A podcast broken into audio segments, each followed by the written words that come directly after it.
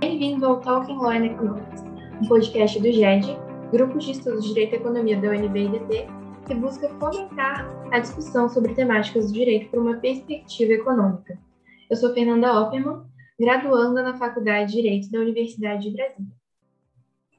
Eu sou Fernando Meneguin, professor do mestrado de Administração Pública do IDP, e no episódio de hoje a gente vai tratar da análise econômica do direito no controle externo, a aplicação da ED ao controle externo, ou seja, nos tribunais de contas. E para conversar sobre esse assunto, a gente tem a honra de receber hoje aqui o conselheiro Gilberto Carlos Pontes Lima, do Tribunal de Contas do Ceará. O conselheiro Gilberto tem formação em economia e direito, é mestre e doutor em economia, Fez pós-doutorado em Democracia e Direitos Humanos na Faculdade de Direito da Universidade de Coimbra. Ele já foi consultor legislativo da Câmara dos Deputados, já foi auditor do Tribunal de Contas do Ceará e, em 2007, foi empossado como conselheiro do órgão, onde já foi até presidente. Muito obrigado, Edilberto, por ter aceitado o nosso convite. Seja bem-vindo. Ah, é um prazer enorme participar desse, desse evento. Obrigado pelo convite, professor Fernando Meneghini, Fernanda, é muito bom conversar com vocês e discutir, debater esses temas tão, tão candentes, tão, tão relevantes. Muito obrigada.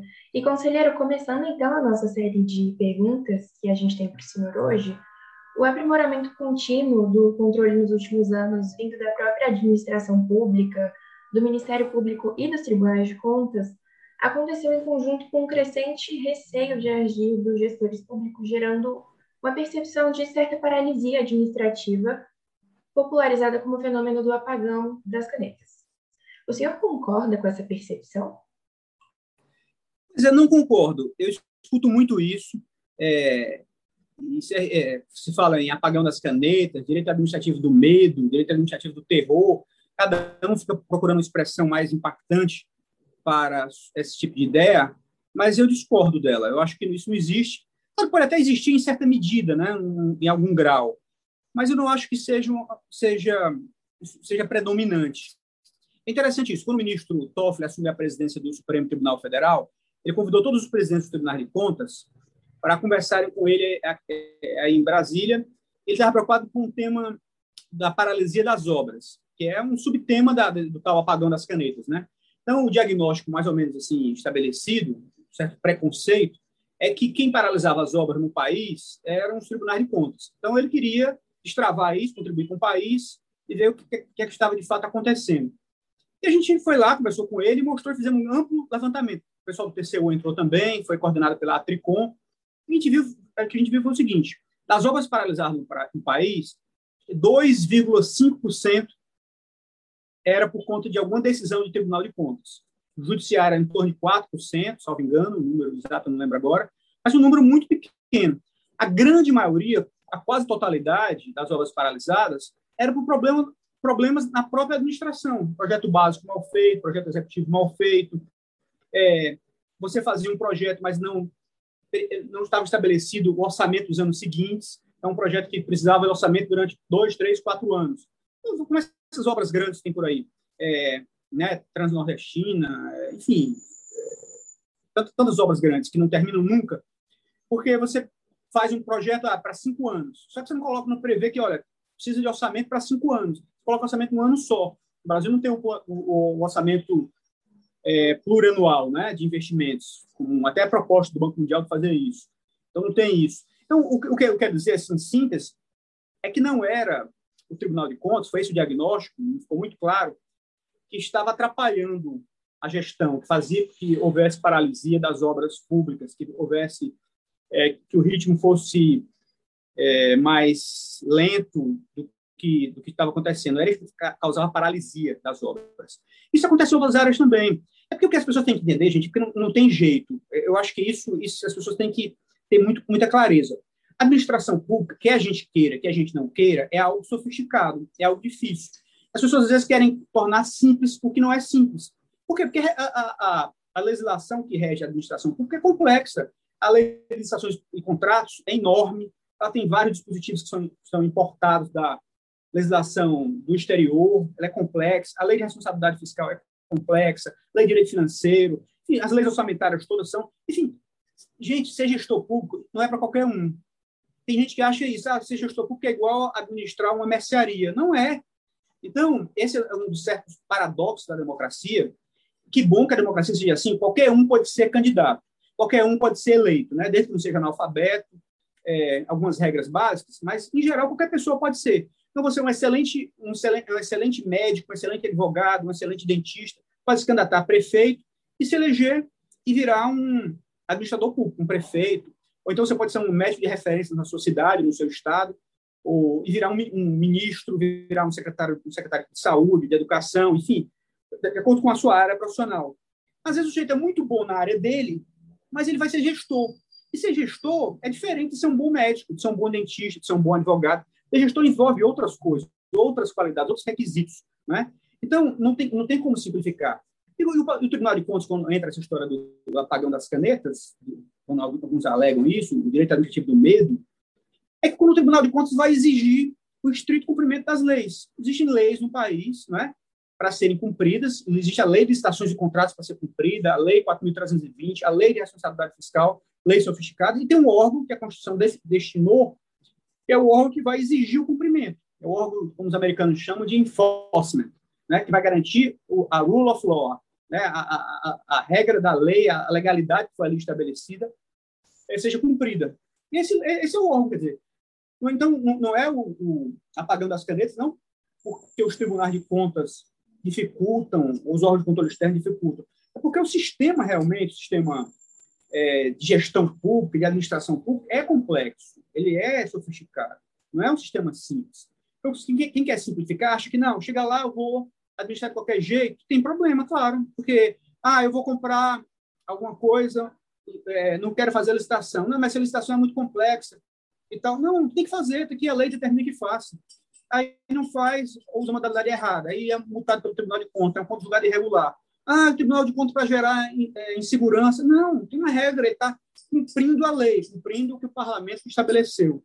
Então, por isso que eu acho que, de forma geral, claro que eu não estou dizendo que não, eu não posso é, apontar exemplos, né? Tem esses observatórios por aí que apontam exemplos quando o Tribunal de Contas foi mal, quando o Tribunal de Contas Estadual específico foi mal. Claro pode acontecer, né? Falhas, isso pode acontecer. É, e frequentemente é, acontece como acontece no judiciário, como acontece no Congresso. Qualquer instituição formada por pessoas é falível. Mas, como regra, como sistema, não vejo assim, não vejo que haja apagando as canetas. Eu acho que há, em boa parte, os gestores, os administradores públicos precisam se preparar mais, precisam é, por isso que, por exemplo, você está fazendo, fazendo direito, né, e precisa estudar tanto direito administrativo, tem, imagino que tem várias disciplinas de direito administrativo, e depois vai poder de direito constitucional, enfim, as várias áreas, o pessoal da contabilidade também. Que é isso? Porque quando alguém for trabalhar no setor público, ele vai precisar de assessores, bons procuradores, ele vai precisar de bons contadores, porque ele vai lidar com temas que são por sua própria natureza, difíceis, complexos, sofisticados, né? nesse sentido. Então, o que o Tribunal de Contas fazem não é o apagão da caneta, mas, em geral, a regra é exigir o cumprimento da lei, cumprimento das normas. Legal, Edberto. Não, ótimo. É, é, interessante até ter esse seu posicionamento. E aí, nesse sentido, eu emendo com a outra pergunta, né, que é sobre as consequências das decisões. Né? A análise econômica do direito ela é, ela é essencialmente consequencialista. E a gente teve uma mudança importante né, na, na, legislação, que foi com a mudança da Lei de Introdução às Normas do Direito Público, que introduziu, pela, acho que pela primeira vez no ordenamento jurídico, o consequencialismo das decisões, tanto na esfera administrativa, quanto controladora, quanto judicial. Na época que estava tramitando, nessa lei veio em 2018, quando estava tramitando, eu lembro que houve reação contrária de vários tribunais de contas, do Poder Judiciário, e aí, passados agora quase três anos né, da, da mudança da, da é, o que você acha? Você acha que essa inserção do consequencialismo das decisões é, houve alteração efetiva na maneira como os tribunais de contas estão decidindo? Você acha que melhorou? Enfim, o que, qual a sua percepção sobre isso? Essa é uma questão muito importante. Eu acho que, que ela tem, ela, ela aplicada com parcimônia, com o devido cuidado, as devidas cautelas, é extremamente importante. Sim, é, é, a resposta é positiva, no sentido de que sim, as coisas mudaram. Eu acho que o cuidado extra, alguns já tinham na prática, na verdade, não é porque tá, a norma exige expressamente que é, de, não exige expressamente que as pessoas não apliquem. Eu mesmo, por exemplo, no tribunal, talvez não sei se pela minha formação de economia anterior, sempre apliquei isso, sempre estive preocupado com uma decisão que se toma, que consequência ela vai ter. Mesmo antes da nova LINDB, se você vai, vai por exemplo, antes dela, dar uma cautelar, um, um tribunal de contas vai fazer uma cautelar um, e vai paralisar um, um, um serviço essencial, por exemplo, um recolhimento de lixo, ou um merenda escolar, ou os medicamentos que vão chegar no hospital. Você vai dar uma cautelar nesses casos. Então, sempre, independente da nova LIND, sempre se analisou isso, né? Vai causar um impacto é, é, muito forte. Agora, com a nova LIND, ela colocou isso como exigência clara. É um, um dos parâmetros que você tem que analisar. Eu acho que isso é positivo. Mas, de novo, também, quer dizer, se você aplicar isso com muita. Com muita sem os devidos cuidados, sem a devida, devido é, eu acho que é isso, a devida cautela, a devida parcimônia, você pode ir para outro campo, que é o Tribunal de Contas deixar de exercer o seu papel, que é o garantidor da lei, o órgão de enforcement, né? O órgão que vai assegurar que a lei seja cumprida. Então, ele, ele, ele, ele deixa de cumprir, ele seja, passa até a ser, ser legislador, no certo sentido, está lá na lei estabelecida uma regra, uma obrigatoriedade, aí o Tribunal Contas, não, mas isso vai ter um resultado ruim a consequência disso não é, não é, positiva. Então, quer dizer, tem que aplicar, eu acho que é importante aplicar, tem, e tem que ser aplicado cada dia mais. Agora, na, agora por exemplo, nessa pandemia, isso tem muita força, né? Toda hora tem isso, alguém pedindo uma cautelar, e aí o tribunal, não, não vou dar essa cautelar, examina claramente e explica por quê. Porque, apesar desse medicamento estar em preço ou, é, acima do, do preço de mercado, mas as condições eram muito específicas nesse momento e se e a, e a, consequência pode ser pior do que aquela história, o, o, remédio é pior do que a doença, né? Porque você vai deixar pessoas desassistidas de medicamentos essenciais nesse momento. Então, é, então aplicar sim, mas de outro lado, é não ignorar a lei, no sentido de, ah, essa lei não é boa.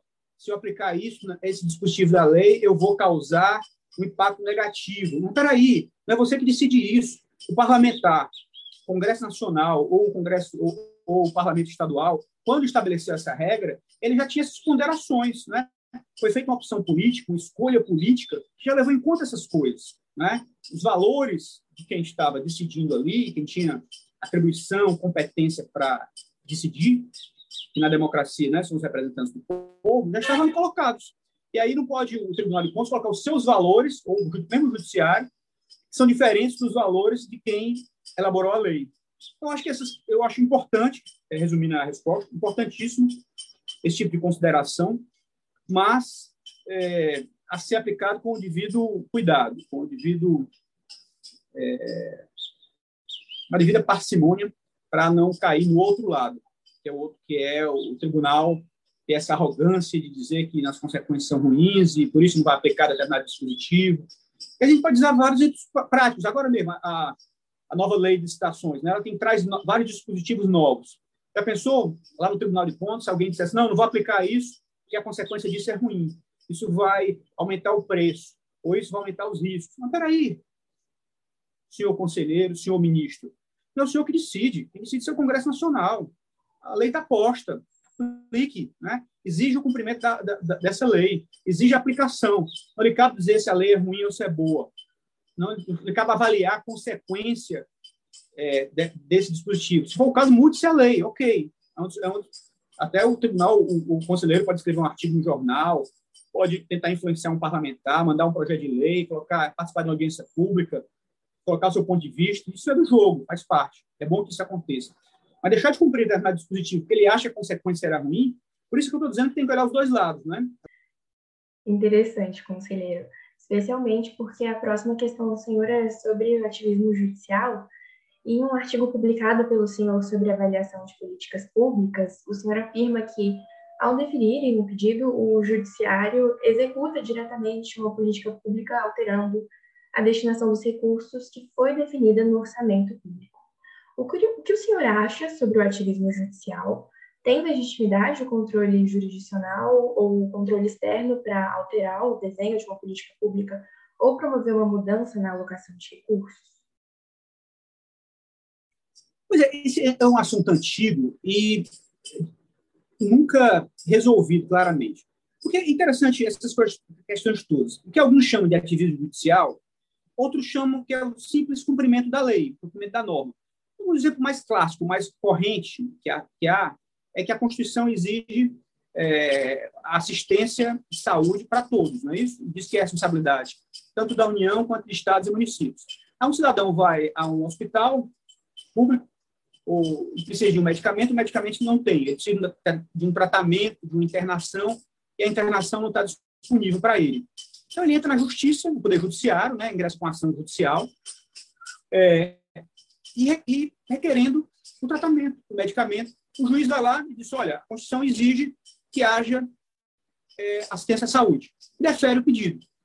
Ok. Quer dizer, o que, é que o juiz fez aí? Cumpriu a Constituição, cumpriu as leis, cumpriu o seu dever, ou seja, o judiciário não serve para isso, para aplicar, exigiu a aplicação da lei, não é? Então, isso é legítimo, acho que faz parte do jogo. Tem gente que chama isso de ativismo judicial. Eu não chamo, eu chamo isso o judiciário cumprindo o seu dever, o seu papel. Agora, como tudo, depende do grau, né? Depende até onde isso vai. Esse, na área da saúde, é um problema tipo, clássico. Porque, porque começa a haver uma coisa, é o judiciário definir um determinado medicamento que, é um, que o sujeito acha que te, tinha direito, não foi atendido pelo poder público e o judiciário concedeu. Mas a outro, aí a gente começa a sofisticar essa questão. Ah, mas um medicamento extremamente caro ele não está na lista dos, dos produtos lá listados pela, pela Anvisa, pelo Ministério da Saúde, enfim, quem tem a competência para listar os medicamentos que podem ser oferecidos, que podem. É apenas um medicamento experimental, caríssimo, tem que importar do exterior. Neste caso, o juiz deveria deferir, aí a gente tem que olhar, peraí, mas tudo tem um custo, não é? Como tem um livro famoso de Cost of Rights, do, do Cass Sustain, mas, enfim, é, um, é, um, é uma questão é, conhecida, né, enfim, empírica até, tudo tem um custo. Então, se eu, se eu alocar, tirar recurso para aquele medicamento caríssimo, custa, sei lá, 100 mil dólares, aquele medicamento para um paciente só, aquele dinheiro vai ser tirado de outros lugares, vai faltar naqueles lugares. Então, nesses casos, o judiciário está alterando a alocação, as prioridades de quem deveria decidir quais os medicamentos que são prioritários, ou seja, quem tinha competência original da Constituição para definir o que era prioritário, era lá o Ministério da Saúde, Secretaria de Saúde. É, então, ela definiu: os, os medicamentos prioritários são esses aqui. não consigo atender esses medicamentos caríssimos. Então, ela definiu os prioritários. Né? E, aí, quando vem um juiz e altera isso, altera essa alocação, eu acho que aí ele já é, talvez tenha ido no sinal amarelo, né? Ele já já ultrapassou aquilo que seria sua competência constitucional de, de, de aplicar a lei é, de exigir o cumprimento da, das normas, enfim, exigir que o, o, o, acesso à saúde. Então, eu acho que é cada caso concreto, sabe? De uma forma geral, eu acho que o juiz, o Poder Judiciário, eu acho que tem, inclusive, eles têm avançado muito, tem melhorado muito. No começo isso era terrível, mas isso tem melhorado muito. É, nesse, nesse afã de, de prestar o serviço jurisdicional, realmente foram com muita força. E tem vários levantamentos sobre isso, como era alterado fortemente a alocação de, de, de, de do orçamento do cada Secretaria de Saúde, né, por decisões judiciais. Tinha alguns estados, acho que Minas Gerais, por exemplo, aqui mesmo no Ceará, uma vez conversando com o secretário de Saúde, me contando, tinha lá um departamento, uma parte do orçamento só para decisões judiciais. Então, realmente, isso é muito complicado, né? Então, isso foi longe demais. Então, como regra, eu acho seguinte, cada, deve, cada um ter sua competência, né? o a competência de estabelecer políticas públicas é do Poder Executivo, pela sua própria natureza. Né? O Legislativo entra alocando orçamento público, aprovando leis. E o, e o juiz, o Judiciário e o Tribunal de Contas também, só em casos muito extremos. Né? Em casos extremos, realmente, é uma clara afronta ao direito. Né? A gente aprende isso, a Constituição está lá. Qualquer afronta ao direito é passível de recurso ao, ao Judiciário. Então, quando há uma clara afronta ao direito, que, olha, todo mundo está recebendo só ele não está recebendo. Vamos pensar o caso da vacina agora. O sujeito tem 60 anos. Todas as pessoas de 60 anos foram vacinadas. Por alguma razão, alguém não quis dar vacina que ele, a ele que ele tinha 60 anos. Aí ele vai ao judiciário. O judiciário, olha, dê a vacina dele, tem o direito. Os critérios foram estabelecidos não pelo judiciário, foram estabelecidos pelo poder executivo, não é? E alguém afrontou o direito dele. Mas se alguém, por exemplo, de 40 anos não tem o direito estabelecido pelo Poder Executivo, vai ao Judiciário, o Judiciário vai, defere, sim, dê a vacina de 40 anos. Aí ele está entrando numa área que não é dele, não é?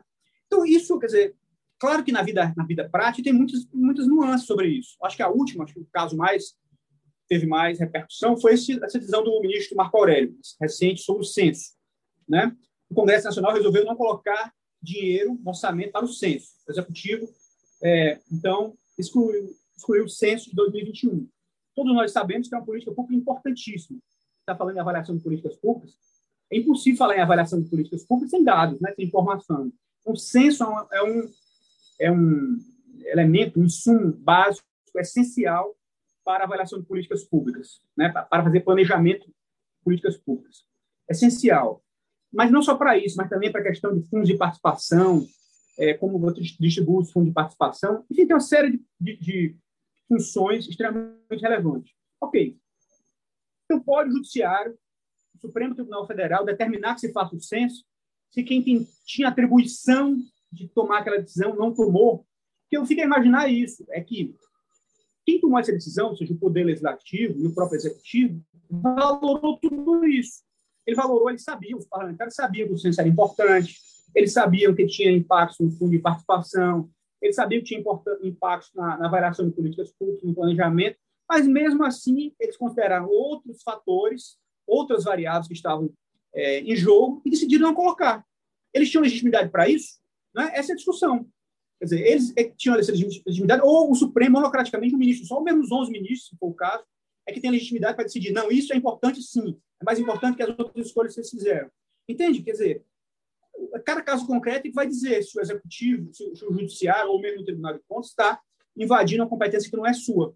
O certo é que a Constituição diz que quem garante a Constituição, o estrito cumprimento da Constituição, e também diz que qualquer um pode recorrer ao judiciário é, quando um direito seu não for, não for seguido, é, é, qualquer um pode recorrer ao judiciário, está lá na Constituição, é ela que assegura isso. Então, cada um vai ao judiciário. O judiciário tem que avaliar caso a caso. Acho que houve muitos extremos, esse talvez seja um caso agora, esse do censo, por exemplo, mas eu acho que isso já foi bem pior, acho que as coisas estão melhorando. Acho que houve tanta crítica que o judiciário, de certa forma, recuou. Eu vejo aqui mesmo no caso do Ceará e completamente o debate nacional, em boa, em boa parte dos casos, houve um certo recuo, né? porque houve muita crítica. Mas realmente eu acho que, respondendo a você, assim, muito objetivamente, eu acho que tem que olhar cada caso concreto, sabe?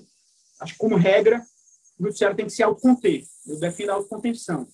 A separação dos poderes é muito importante. Tem que ter autocontenção, tem que ter essa tentação de achar que sabe mais do que o executivo, sabe mais do que o parlamento. Não, essa função não é, não é sua. Não é, do, não é do Poder Judiciário, não é do Tribunal de Contas. Tem que ter autocontenção. Mas ele também, em casos extremos, em casos realmente é, claros, em que uma, uma afronta a um direito, aí sim o Judiciário deve entrar, aí sim o Tribunal deve ingressar. É assim que vejo, de forma geral. Legal, Edberto, concordo totalmente. Acho que é aí que entra né, o consequencialismo também, entra a noção do custo de oportunidade, né? Saber que se você aloca em tal situação, você está deixando de alocar em outra. É bom demais. Bom, Edilberto, na, quando a gente fala né, na, na, gestão pública, você até comentou isso e, e, comentou que não concorda com o apagão das canetas. Eu achei muito interessante você falar que o tribunal tem que cumprir as leis, o judiciário tem que cumprir as, leis. É, só que a gente tem no, até aparece documentado na doutrina e, e, em artigos acadêmicos, né, tem um suposto dilema, às vezes, entre eficiência e legalidade. E tem desses julgamentos do Tribunal de Contas, da União e dos estaduais também, que às vezes eles mitigam a legalidade em prol de uma eficiência. Isso acontece muito na lei de, de licitações e contratos, né? Ele, você abre mão de alguma regra em prol da eficiência. Claro que você tem que cumprir alguns requisitos, como boa-fé e não haver prejuízo para o erário. Mas o que, que você acha disso, desse suposto dilema entre eficiência e legalidade? Será que vale a pena eu, às vezes, deixar a lei um pouquinho de lado em prol da eficiência? Interpretações de lei que são formalistas, que não têm nenhuma finalidade, essas sim devem ser afastadas. Interpretações que não são eficientes, mas interpretações de lei dentro da moldura jurídica aceitável, que privilegie a eficiência, isso sim. Aí, por isso que eu digo que é falso dilema. Não, a lei sempre tem que ser respeitada. Eu, eu engraçado, Fernando, porque eu, eu ouço muito isso. Sabe? Toda hora a pessoa dizendo, ah, gente, aqui é... o Tribunal de Contas tem que sair da, da, da decisão de legalidade. tem saído do exame de legalidade. Alguém diz assim, ah, isso aqui foi uma mera formalidade, o cara descumpriu a lei, o gestor descumpriu a lei, é mera formalidade. Eu digo, gente, o império da lei, a legalidade, a rule of law, isso é uma grande conquista. É a grande conquista né, da sociedade, da, da, da, vamos dizer assim, do Estado liberal. Não é? A gente tem isso, ter, ter a legalidade. Então, eu valorizo muito a legalidade. E, e, fico incomodado quando alguém diz assim, ah, o tribunal tem que sair do controle de legalidade. Gente, o controle de legalidade é muito importante. Agora, não é legalidade mal interpretada. Dar um exemplo concreto para deixar de ser abstrato, para pessoas entenderem bem. Por exemplo, as pessoas falam em eficiência versus legalidade. Tem lá uma regra na lei, e é, faz parte das boas práticas. Isso eu vejo toda hora, tá, Fernando? Isso parece, parece abstrato, parece né, hipotético, mas não é, não. É verdadeiro que, que, que vejo isso jogando contas e fiscalizações e tudo mais. Alguém chega e diz assim, olha, eu vou ser muito mais eficiente aqui, o gestor. Aí, a lei exige ter segregação de funções, né? Então, quem, o, o, uma coisa é o pregoeiro, outra coisa é quem vai... Quem, ou seja, o pregoeiro é aquele que vai fazer a compra, a aquisição. Outra coisa é quem vai é, elaborar o edital da licitação. Outra coisa é quem vai receber a mercadoria. Outra coisa é quem vai pagar a mercadoria. Temos aí pelo menos quatro profissionais. Três ou quatro profissionais, no mínimo aí. Alguém diz assim, olha, não, isso é ineficiente. Vou pagar 10 mil reais a cada um, por hipótese, né? porque a lei é, a lei está sendo é, exigindo isso. Então, dá 40 mil reais. Vou ser mais eficiente. Vou afastar a lei e vou pegar apenas uma pessoa. Essa pessoa que é extremamente honesta, ele diz que é extremamente honesta, extremamente competente, ele vai fazer o pregão, ele vai fazer o edital, ele vai escrever o edital, depois ele vai receber a mercadoria, depois ele vai, ele vai pagar. Essa pessoa, digamos que essa pessoa seja extremamente honesta, ela não vai desviar um centavo, ela não vai favorecer nenhum amigo, nada, zero. Aí alguém diz assim, olha, tem que seguir esse, esse gestor que fez isso, ele não pode ser punido. Ele não pode ter multa, a conta dele não é irregular. Se o tribunal multar esse gestor, o tribunal está privilegiando a legalidade, está sendo um tribunal formalista e não está privilegiando a eficiência. Muita gente vai dizer isso. Como é que o tribunal multa um gestor desse? Eu digo, gente, mas a lei, aqui é legal, por isso que eu digo, o império da lei é fundamental. Essa lei foi criada, não foi à toa, não. Se for uma norma criada sem nenhuma razão de ser, a gente espera que o legislador seja sábio o suficiente para criar regras, exigências que tenham uma razão de ser, né? E que, principalmente, o um intérprete interprete é, inteligentemente, né? Não interprete, seja um intérprete burro, que for, formalidade pela formalidade. Mas a, inter, a, então, essa agregação de função, no caso, ela tem uma razão de ser. Esse, esse gestor aí, estabelece, é, o que, que ele fez? Impôs riscos extremamente elevados para a administração. Por acaso, esse, esse, esse pregoeiro é honesto, mas podia não ser, não é? Se ele não fosse honesto, você expôs a administração a um risco muito alto. Risco, o Fernando, que é doutor em economia, um grande especialista nessas questões todas, o risco tem custo, não tem? O risco também tem, é precificado, não é? Veja, pode até não ter aparecido, não ter se efetivado o risco, mas ele expôs a administração ao risco. Então, quer dizer, aquela regra que exige segregação de função tem uma razão de ser. Então, como isso é só um exemplo assim para ficar bem prático, isso vai se espalhando em tudo quanto é área. Eu vejo, por exemplo, controle patrimonial. A gente vai julgar uma conta, aí um gestor não fez o devido controle patrimonial. Então, você não sabe se sumiu ou não um veículo, se sumiu ou não pneus, daquela repartição pública. Aí o tribunal diz, essa conta é irregular porque não tem um devido é, controle patrimonial. Aí alguém vai dizer, não, mas é uma mera formalidade.